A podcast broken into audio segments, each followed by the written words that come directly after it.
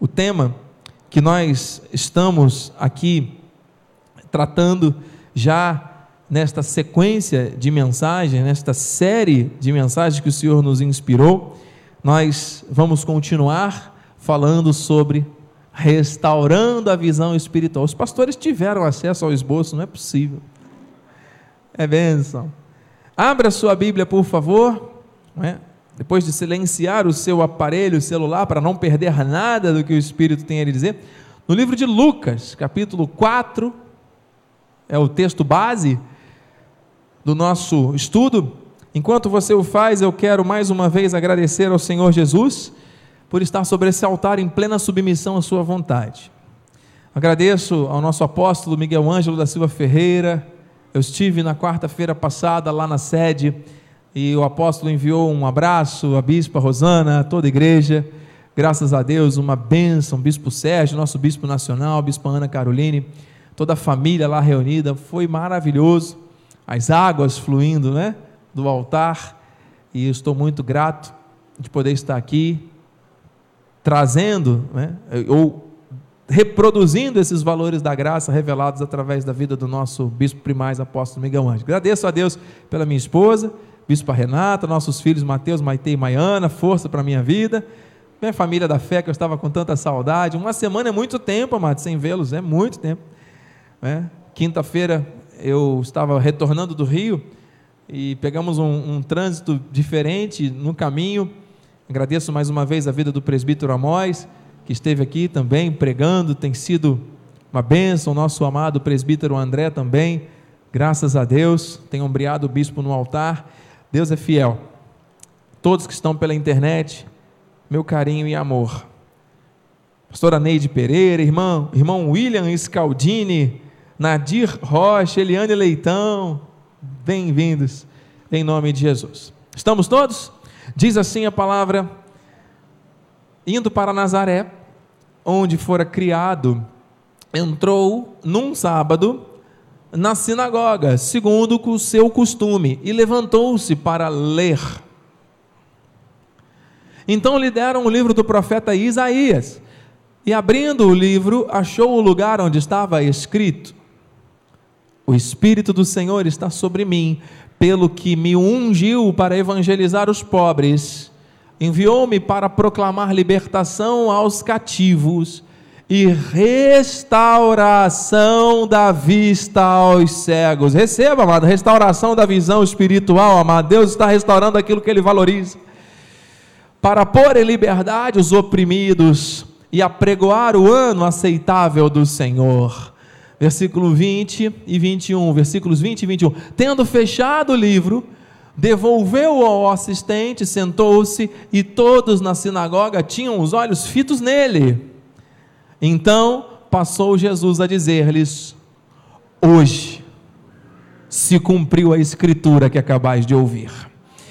Profeticamente, Deus está manifestando a restauração da vista aos cegos hoje esta é a vontade perfeita de Deus para as nossas vidas. Vamos orar?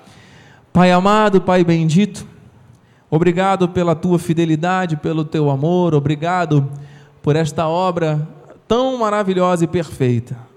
Convém que diminuamos agora para que tu cresças e tenhamos acesso a esta revelação por meio do agir do teu espírito, Pai. Se é algo que o Senhor valoriza, ah, é a nossa visão espiritual. Que o Senhor venha trabalhar em nós, através da palavra. Convém que eu diminua. Senhor Deus, que seja 100% o teu espírito agora a falar aqueles que estão aqui pela internet e aqueles que passam também aqui nessa localidade. Em nome de Jesus oramos e já te agradecemos. E que todos digam amém, amém e amém. Graças a Deus. Aleluia. Santos preciosos, eleitos, mais que vencedores em Cristo Jesus. Igreja santa, comprada e lavada, redimida, que tem o selo do Espírito. O Senhor tem nos conduzido a níveis de águas espirituais que fluem do altar desde a virada do ano. E nós estamos hoje no primeiro domingo após um período dito de carnaval, em que todos os olhares e o foco do ser humano sem Cristo está voltado para valorizar o pecado, nós estamos, para a glória do Senhor, valorizando as coisas do Espírito. E o Senhor é tão fiel porque há um ano atrás ofenderam e ultrajaram a palavra de uma maneira tremenda.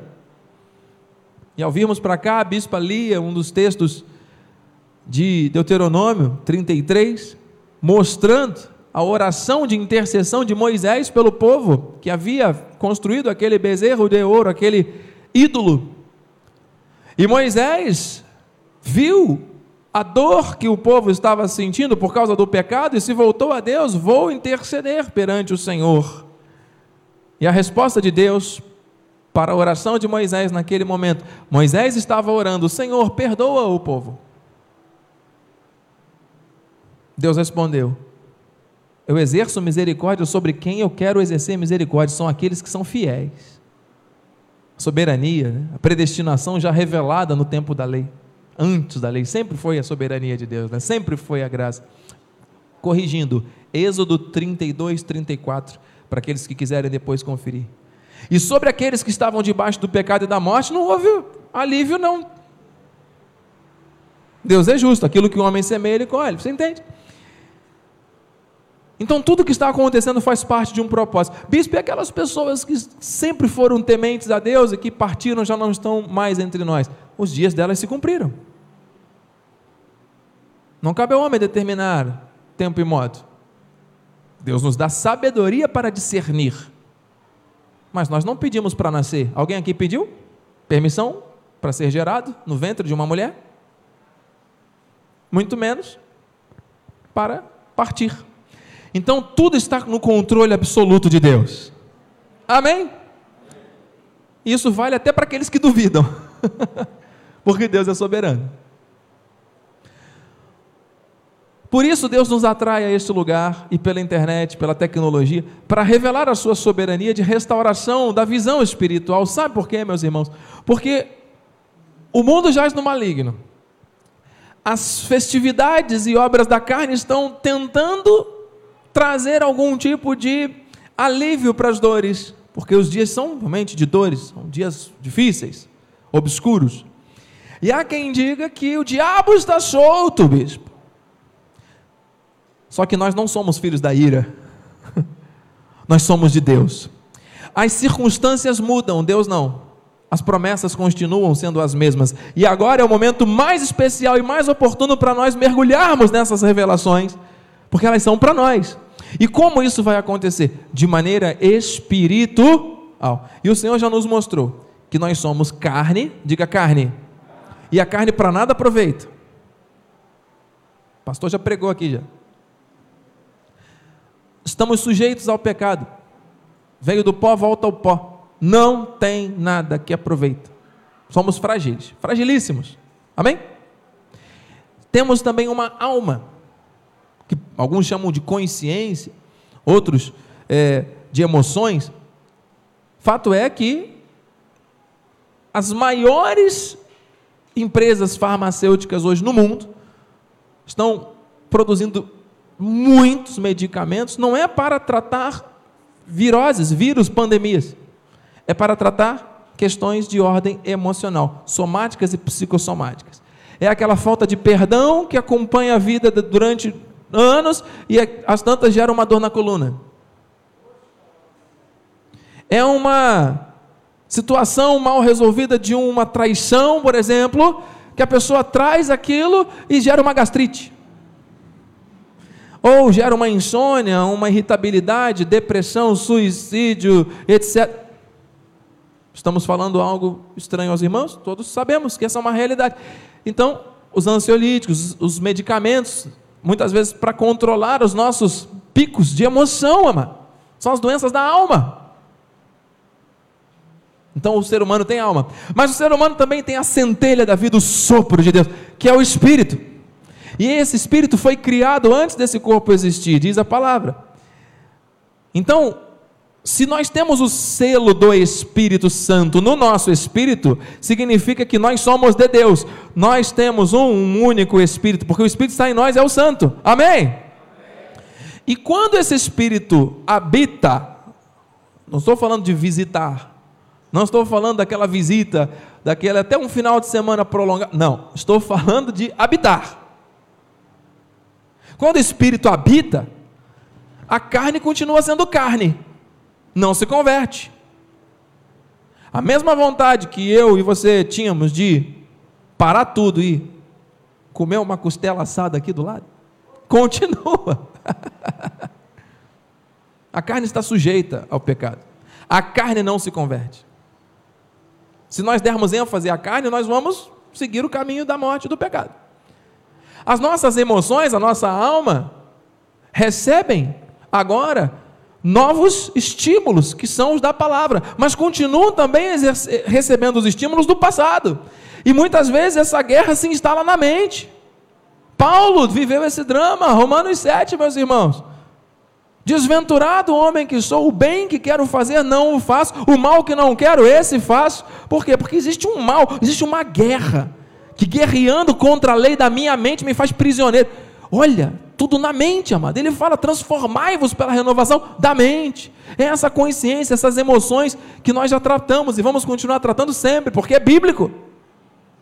As pessoas gostam de espiritualizar tudo, espiritualizam a carne. Só que a carne não se converte. Por que, que as pessoas gostam de se justificar na carne para tentar se aproximar de Deus? É uma questão tradicional de penitência. Você sabe que a religião ela trouxe muito essa coisa da autopunição. Então a autopunição, a penitência, não tem nada a ver com domínio próprio. Eu vou. Paulo falou, bispo, que temos que esmurrar o nosso corpo para reduzi-lo à escravidão. Sim, amado, não é para você andar na rua se batendo, não. É para você tomar a cruz e seguir. Não é pagar o preço. Tomar a cruz significa morrer para você mesmo. Até porque quando Cristo morreu e venceu a morte, ali nós estávamos junto com Ele, morrendo para o pecado e ressuscitando com Ele para reinarmos em vida, assentados espiritualmente em lugares celestiais. O espírito está perfeito, a alma, temos que trabalhar, temos que ter essa alma perfeita, curada. Agora, se não houver uma vigilância, amado, a nossa alma vai sofrer, por isso tem muito crente deprimido, não é o diabo. Você entende, amado? Nós precisamos desmistificar isso. E por isso que tem muito crente doente, fisicamente, por questões emocionais ou até por questões de hábitos. Mano, faz sentido, amados? Com todo respeito, ética e temor e tremor, nós somos uma família, amém, amados? Uma família íntima, que tem relacionamento com o Pai, e o Pai está aqui falando conosco, amém, amados? E o que o Senhor quer? Ele quer restaurar a nossa visão. Ah, meu Deus. E agora, mergulhando no cerne da mensagem, amado, existem vários princípios de restauração, para que isso traga para mim e para você um caminhar que não confunda aquilo que a carne traz, nem aquilo que a emoção tenta afetar. Ai, hoje eu estou me sentindo tão assim, meio jururu que eu acho que eu não vou para a igreja, não. Isso é espiritual? Isso é carnal? Até é. Mas é muito mais de uma ordem emocional que a pessoa se convence de que não deve ir à igreja. Por quê? Foi Deus que falou para você não ir à igreja? Ai, mas vai dar muito trabalho. Sair desse edredom, tomar um banho. E aí vem o desânimo. Mas isso atua. Principalmente quando o Senhor tem um propósito muito grande para manifestar na vida de alguém. Se essa pessoa não estiver numa água profunda, comprometido com um chamado, mano, vão surgir questões carnais e emocionais para tentar te parar. Mas nós temos que separar. Nós somos sim seres carnais, porque habitamos no corpo de carne. Somos seres emocionais porque temos uma emoção e essa emoção é afetada com alegrias e com tristeza o tempo todo, mano. Daqui a pouco, na parte da tarde, vai ter muita gente soltando fogos de artifício aí quando o Flamengo ganhar. E outros chorando quando o Flamengo ganhar também. O fato foi um só, mas as emoções são diferentes. Agora o Espírito. O Espírito é maior do que isso tudo. O Espírito é perfeito. O Espírito nos faz discernir as coisas de Deus para nós caminharmos nessa terra conforme os propósitos eternos que Ele nos chamou para viver. Por isso que disse aqui que o espírito firme não teme mais notícias. Quem tem espírito firme? Sabe por quê? Porque você está sendo alimentado pela palavra. É o próprio Deus se revelando. O Logos, o Verbo vivo. Amados, a palavra não é uma mensagem, eu falo isso e repito. A mensagem é uma pessoa, é Jesus.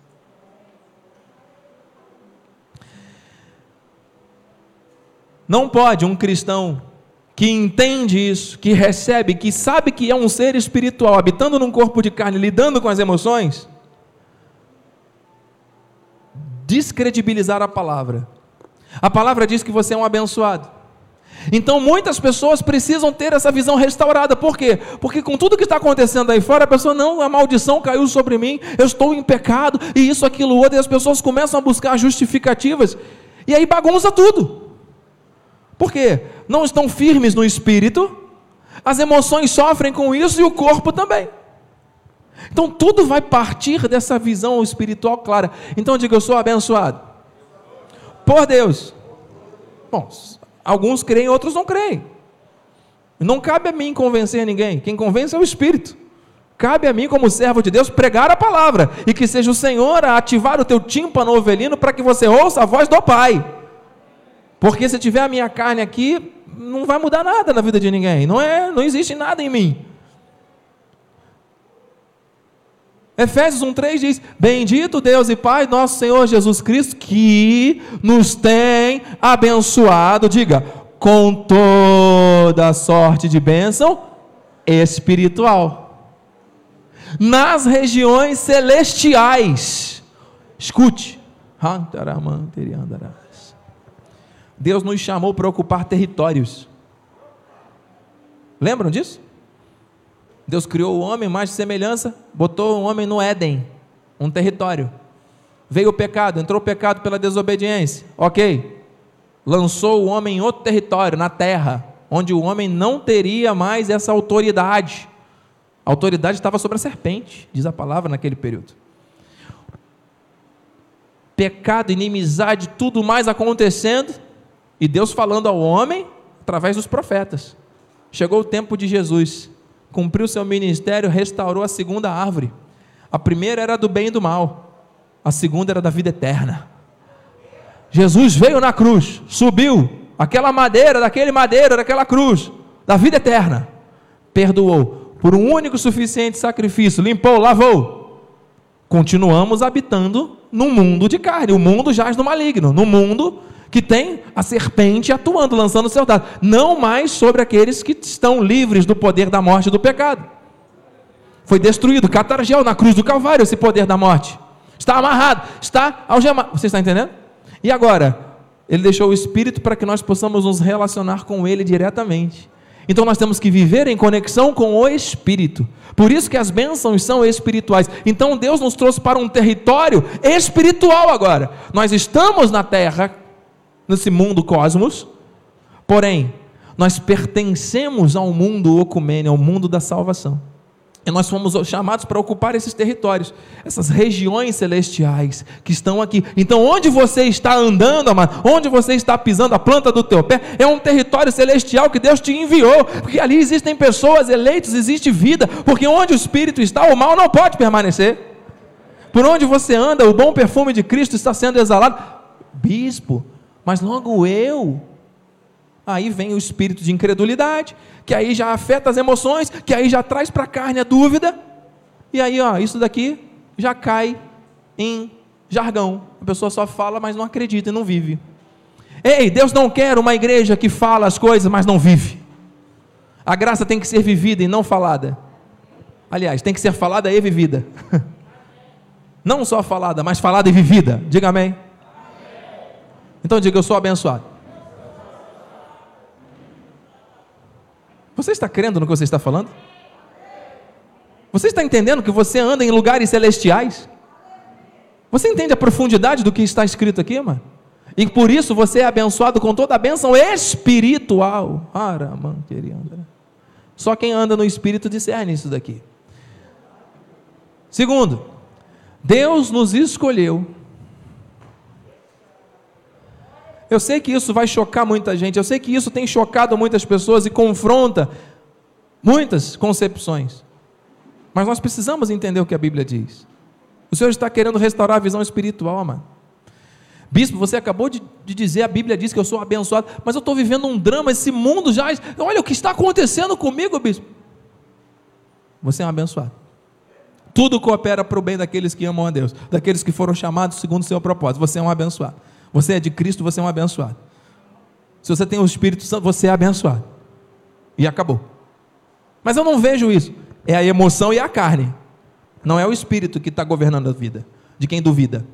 Quem anda com dúvida, não crê. É uma fé vacilante. Está manipulado pelas próprias emoções e pela carne. O maior inimigo do cristão é a sua carne. E aí leia-se: carne e emoções. A consciência ainda não foi totalmente renovada. Você entende? Deus nos escolheu. Se você tivesse a certeza, mas tudo vai mudar. E predestinou para o louvor da glória da sua graça. Isso é para a glória dele. Como assim, bispo? Isso não tem lógica. é por fé. Prepare aí o seu espírito, então, porque a tua emoção e a tua carne não podem mais dominar a tua vida. Assim como nos escolheu. Diga, ele não me escolheu. Não sou eu que estou dizendo, eu não inventei isso. É Deus que está falando. Nele. Ah, então nós somos escolhidos nele próprio. Ele mesmo fez convergir nele a nossa vida. Quando aconteceu isso? Quando papai e mamãe nos geraram? Quando? Eu não ouvi, igreja. Antes da fundação do mundo, do princípio era o Verbo, e o Verbo era Deus, o Verbo estava com Deus criando todas as coisas, que o Espírito parava sobre as águas. É antes disso. Para quê? Para sermos o quê? Bom, Cláudio, graça e paz santos e irrepreensíveis. Meu Deus! Eu e você temos alguma condição na carne de sermos santos? Na alma, nas emoções, mas no espírito, por causa do selo do espírito. Então, Ele nos escolheu nele mesmo, antes da fundação do mundo, para sermos santos para termos o selo do Espírito. Perante Ele. Quem tem o selo do Espírito, o Espírito é santo, o Espírito não pode ser repreendido. Quem é que vai repreender a Deus? Alguém tem como, existe algo maior do que Deus para repreender a Deus? Perante Ele e em amor. Ah, então não foi por preço, por sacrifício, por ordenanças, por obras, por condenação e morte, por. Não. Foi em amor. Se agarre à palavra. Você crê que a palavra é de Deus, amado? Você crê que a palavra a Bíblia é inspiração de Deus para a tua vida? Em amor, nos deixou escolher por livre-arbítrio qual o caminho que nós deveríamos seguir nessa terra, porque Deus é um gentleman. Não. Isso foi a emoção e a carne do ser humano que criou, porque a Bíblia não fala isso. A Bíblia fala que ele, em amor, nos predestinou. Fale essa palavra sem medo. Predestinou. Para ele. Porque ele fez tudo para ele, para convergir nele a soberania. Para a adoção de filhos.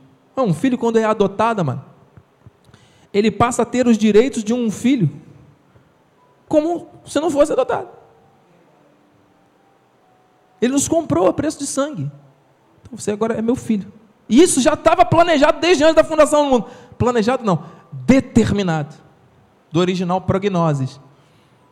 Predestinado, pepromenos. Escolhidos com a, com, com a soberania e, a, e o poder de Deus para a adoção de filhos. Por meio de quem? De Jesus. Não foi por meio do pastor, não foi por meio de quem quer que seja, foi por meio do sumo sacerdote da nossa vida, Jesus. Segundo o beneplácito. Beneplácito significa perfeição, glória, sobreexcelente glória da sua vontade. Então Deus teve uma vontade. E ele estabeleceu essa vontade na minha e na sua vida. Se você crê em Jesus, foi porque ele colocou o querer e ele mesmo efetuou o realizar, para que a glória seja dele e não do homem. Queridos, eu vou terminar, porque o tempo não nos permite avançar, eu teria tanto mais a dizer, mas eu quero dizer o seguinte: o Espírito está me mostrando, não é do jeito que você acha que é, é do jeito de Deus. E o jeito de Deus, a vontade de Deus é perfeita, é o beneplácito, não discuta com Deus. A restauração da visão espiritual passa pelos princípios da nossa fé. Se você crê que Deus é um Deus parcial, e que Deus é menor do que o homem, e que Deus se submete à vontade do homem, esse Deus eu não encontrei na Bíblia ainda. Nem vou encontrar, nem você. Quem tem ouvidos, ouça para receber o que o Espírito diz à igreja, mano. Eu termino com o versículo 6. Ah, Tudo isso, para quê? Para você ficar sentado numa cadeira ouvindo o pastor falar? Não é para o louvor da glória da Sua graça, que Ele nos concedeu sem preço, gratuitamente no amado, com letra maiúscula, que é o próprio Senhor Jesus. Então eu termino, amado, com essa imagem que o Senhor me traz a mais uma vez à mente. Me empreste aí uma cadeira, alguém, por favor. Algum voluntário me ceda uma cadeira. Obrigado, já chegou. Obrigado, pastor. Irmão Vitor, se eu me posicionar aqui à frente, os irmãos conseguem me ver? Pela transmissão? Amém? Amém? Bispa, por gentileza, pode remover aqui o nosso. Sim, a palavra pode colocar aqui do lado. A Bíblia é o centro deste ministério. Aliás, a Bíblia, como João Calvino fazia, ela ficava acima do altar posicionada, para mostrar realmente a soberania. Né? O nosso apóstolo tem esse cuidado. Nós aqui, como temos pouco espaço no altar, colocamos bem aqui na frente, mas a prioridade aqui é a palavra. Se está na Bíblia, eu creio. Quem tem que ser exaltado é o Senhor Jesus, é a palavra. As pessoas conseguem me ver? Amém? Todos aqui conseguem?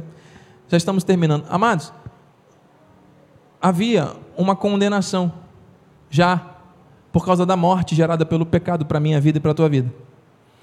Havia algo estabelecido porque nenhum de nós, nenhum justo sequer, ninguém, teria como se dignificar de um proceder que fosse comover Deus a ponto dele pensar assim, ah, é realmente aquela carne ali é perfeita.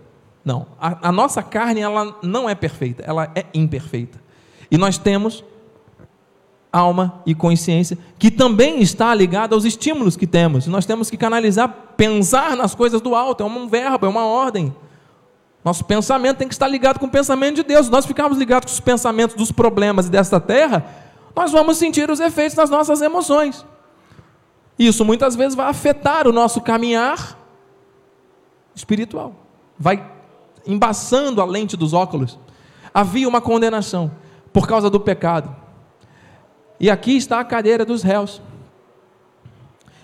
Imagine você que existe um tribunal de julgamento, de condenação agora, simplesmente para trazer a justiça.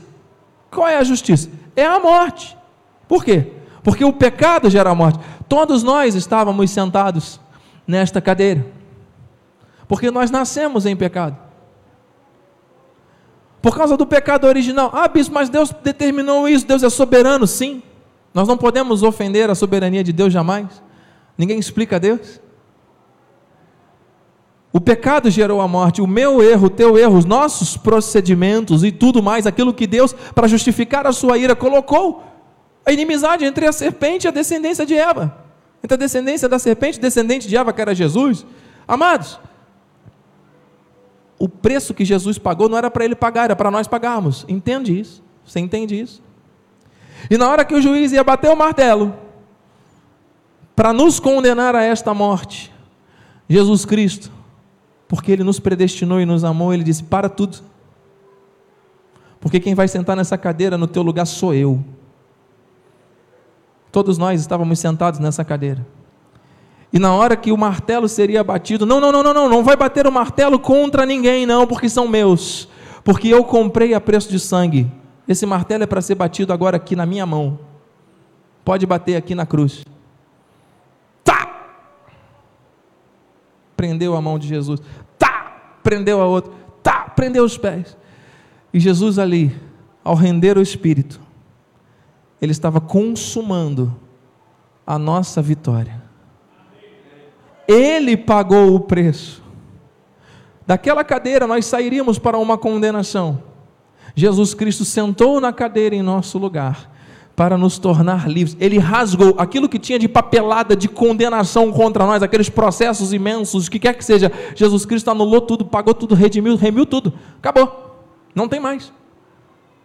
Agora é, é comigo. Ele pegou tudo aquilo, trouxe para ele. E ele pagou o preço em nosso lugar para nos dar vida e vida em abundância e liberdade.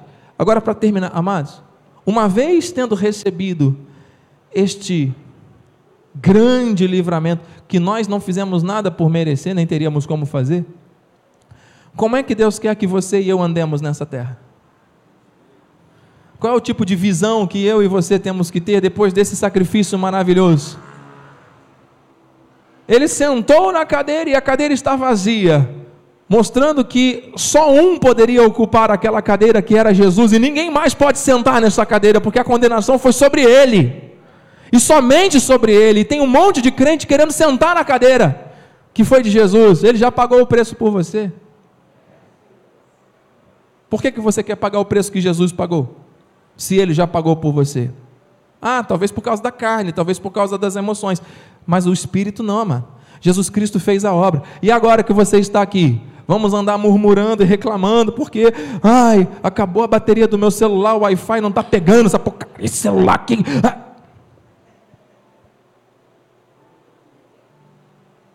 Pega, me larga, não sei o que, faz isso, faz aquilo. Ai, essa comida está fria. Ai, que não sei o que, não sei o que. Ai, essa blusa está assim, não sei o que lá.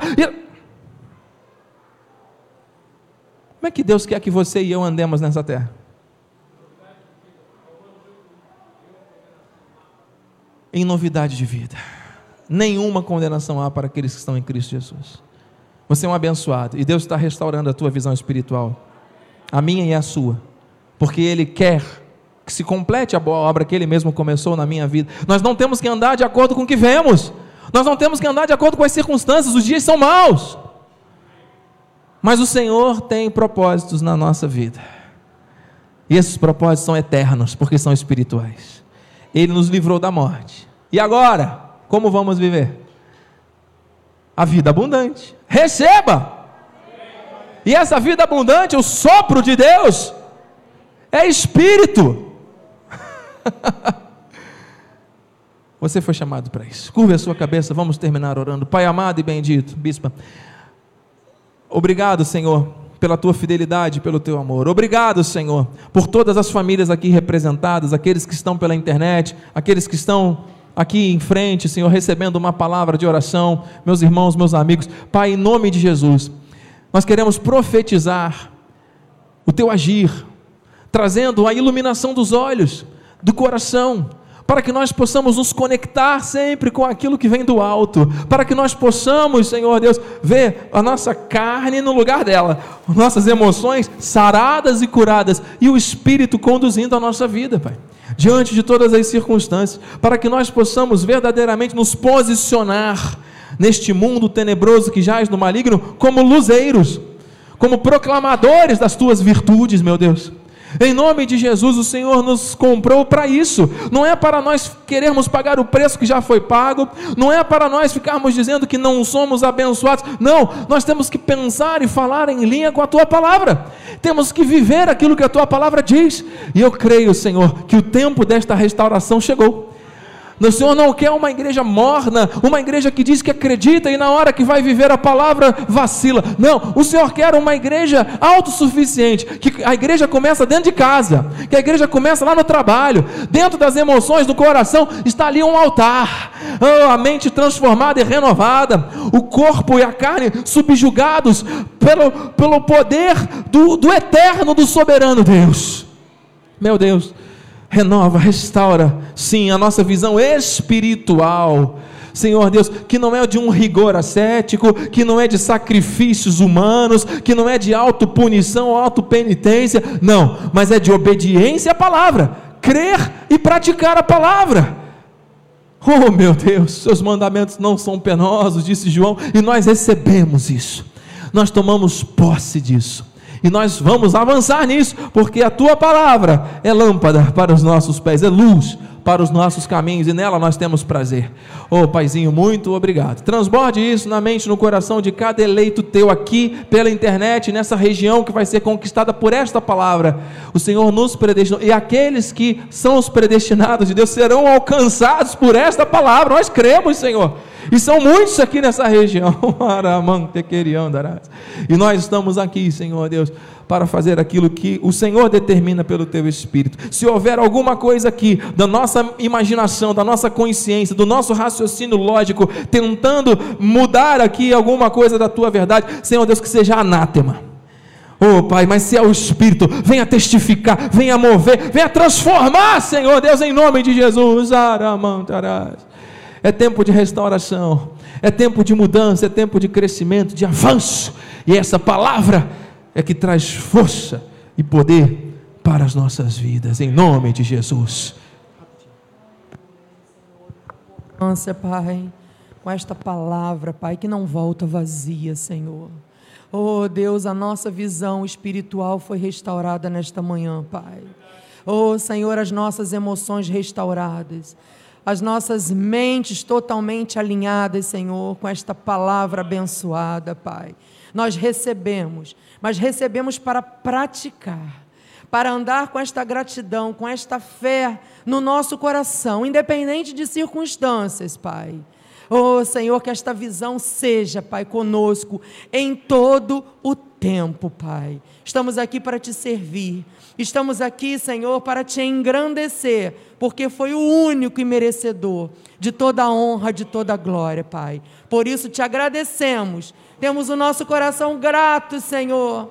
Alegres estamos, Pai, para te servir em novidade de vida, em nome de Jesus. Sim, Pai. Senhor Deus. E nessa hora a igreja já se colocando de pé junto com o bispo, nós vamos, Senhor Deus, continuar aqui orando e impetrando a bênção final. Nós te agradecemos mais uma vez, Senhor Deus, porque a obra está completa. Vamos viver, Senhor Deus, estas promessas vamos andar e enxergar com os olhos espirituais tudo que o Senhor tem para as nossas vidas. Damos ordens aos anjos agora que se acampem ao nosso redor, nos levem em segurança, que tenhamos um resto de domingo em perfeita vitória e que a tua graça, a tua paz e as doces consolações deste Espírito que é santo se manifestem hoje e para sempre em nossas vidas. E a igreja que recebeu a restauração da visão espiritual esta manhã, diga amém! Amém! E amém! Aplauda o Senhor com força e gratidão, porque Ele é digno. Obrigado, Jesus. Estamos submetidos ao Espírito. a alegria do Senhor é a nossa força. Vai nessa força, igreja. Deus é contigo.